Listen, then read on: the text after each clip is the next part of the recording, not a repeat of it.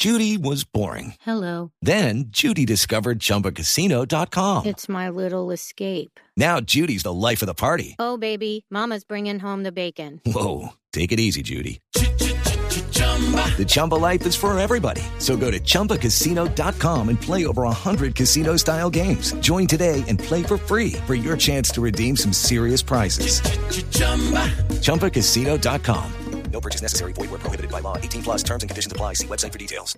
Estamos con Xavi Allen, él es un periodista catalán, él ya nos ha acompañado varias veces en el Hey Festival, también ha estado en Medellín, ¿verdad Xavi? Sí, sí, vengo Sí, allí. en- sí, claro, ha estado en varias ediciones y tiene eh, pues no solamente una obra muy rica, sino que ha hecho un estudio muy juicioso del boom latinoamericano y viene tanto como moderador como para hablar eh, de su obra también. También Xavi, bienvenido. Muchas gracias. Empecemos eh, conversando un poco sobre ese estudio, los estudios que usted ha hecho sobre el boom latinoamericano. Hay personas, Xavi, que dicen que el boom ya no queda ni rastro. Bueno, cada vez queda menos, es verdad, pero, pero a la vez está más vivo que nunca porque lo tenemos todos en, en nuestras bibliotecas, lo tenemos todos en la cabeza con sus historias y seguimos hablando de él, ¿no? Estamos aquí hablando de, de algo, pues por lo tanto eso para mí sigue estando vivo, ¿no? Eh, yo tuve la suerte de estar 10 años en este proyecto, pude entrevistar a muchísima gente, entrevisté a García Márquez, entrevisté a Vargas Llosa, entrevisté a su agente Carmen Balcells, a todos los autores que quedaban vivos, a sus amigos, a sus familias, a los editores, porque quise hacer un poco la, la crónica global de, todo el movimiento, que es verdad que fue de los años 60 y 70, pero digamos la explosión, el, boom ese, el, Big Bang de la literatura en español que, que produjeron fue tan grande que todavía nos llegan pues, pues sus ecos o sus réplicas. Camila, y antes de hacer la siguiente pregunta, Javi, hay que contarle a nuestra audiencia que Javi ha hecho un libro que se llama Rebeldía de Nobel, en el que Javi usted recoge, entrevista más de 18 premios Nobel de literatura. Yo no creo que haya un periodista que haya hecho esa investigación y con eso le pregunto, ¿usted ha identificado un patrón eh, literario o en la vida personal de lo que significa ganar el premio Nobel a 18 eh, literatos que lo ganaron?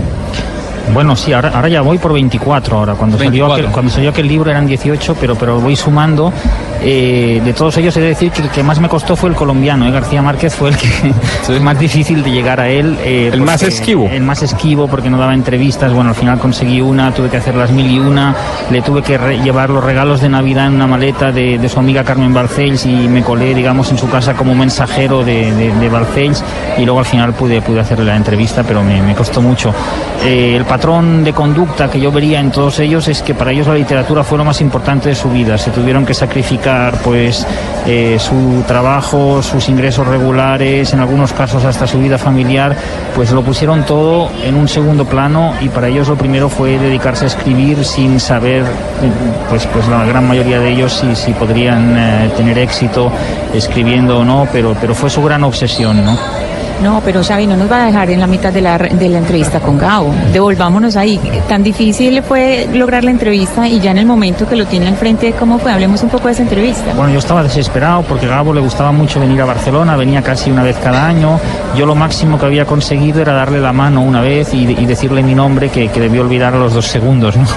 Entonces yo estaba muy desesperado, yo había hablado con, eh, casi 200 personas, había ido a los archivos de Princeton, de, Iowa, de, de, muchos sitios para ver todo lo que había en relación al boom, pero me faltaba Gabo y yo claro, sin hablar con Gabo no podía hacer mi libro porque era el protagonista o uno de los protagonistas. Y entonces Carmen Balcells se apiadó de mí y me lo recordaré toda la vida. El jueves antes de Navidad del año 2005 me, me llamó, me dijo, deja todo lo que estés haciendo y ven a verme. Y le dije, ¿qué pasa, Carmen? Y dice, eh, tú este fin de semana tienes planes y bueno, ese fin de semana era Navidad y le dije, claro, le dije, hombre, Carmen, es que he quedado con mi familia. Y me dijo, ah, entonces no quieres ver a Gabo. Y yo le dije, sí, sí, claro que quiero. Dice, pues le vas a llevar mis regalos de Navidad. Así seguro que te abre la puerta y una vez estés dentro, pues empieza a dispararle preguntas. Y bueno, y así me fui yo para, para Ciudad de México, eh, pues un poco, un poco asustado porque pensaba que, que a lo mejor, pues si, si, no me daba esa entrevista, pues claro, mi, mi, diario seguramente me despediría porque tuvieron que pagarme el vuelo, el hotel. Y, todo. Entonces, bueno, yo llegué ya con esa maleta que pesaba 45 kilos, por lo sé porque la pesamos en aduanas y tuvimos que dar algunas explicaciones. Eh, y me recuerdo todavía la cara del funcionario, ¿no? Cuando le dije, no, es que son los regalos de Navidad de Gabo, ¿no? Como, como si me estuviera inventando yo una historia ahí para, para pasar la aduana, ¿no?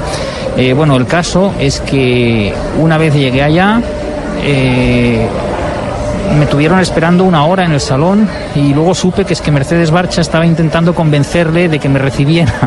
Pero hasta el último minuto no, no, él no dio el sí, ¿no? Y luego cuando ya pude entrar en su despacho, en esa casita que se había construido pues en, en el jardín de, del Pedregal de San Ángel, que la tenía solo para escribir, que, que era un, un, lugar enorme, muy blanco, muy, muy bonito, pues entonces lo primero que me dijo es, ¿cuánto le ha pagado a mi mujer para que le reciba?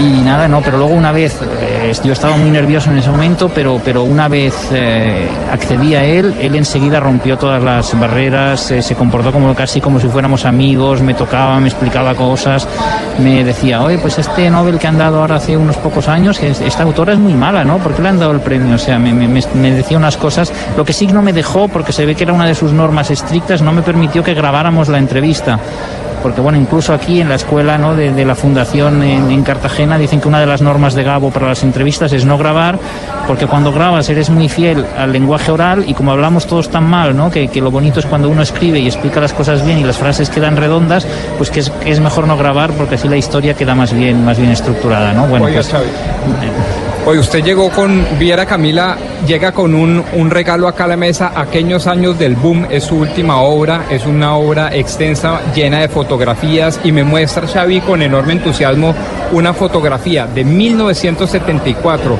entre los dos premios Nobel, en su momento no, por supuesto, Gabriel García Márquez y Mario Vargas Llosa, y me dice, Rodrigo, esta fue la última foto con el último abrazo entre estos dos titanes. Cuéntenos un poquito después de esa historia. después de que, antes de que se pelearan, ¿no? Antes, antes de que estuvieran agarradísimos. Abrazo. Sí, señora. El último abrazo, acá la tengo en mis manos, fabulosa.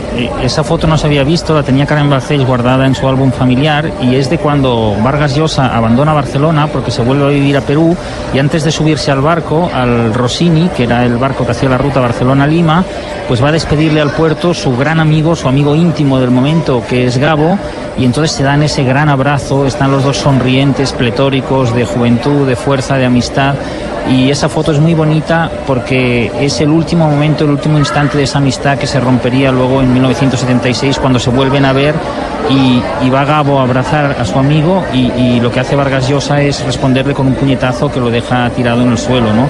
Ese momento fue, y desde entonces no se volvieron a hablar jamás, ¿no? Eso fue el rompimiento de una amistad que, que ahí en esta foto pues se, se conserva intacta, ¿no? Bueno, para todos los oyentes eh, de Mañanas Blue les contamos que hoy a las 3 de la tarde en el Teatro Adolfo Mejía, aquí en Cartagena, Xavi Allén va a estar hablando precisamente con Mircea Cataresco, va a estar hablando con, con el escritor, entonces eh, queda pues la invitación cordial. Xavi, muchísimas gracias por estar en Mañanas Blue. Muchas gracias a vosotros.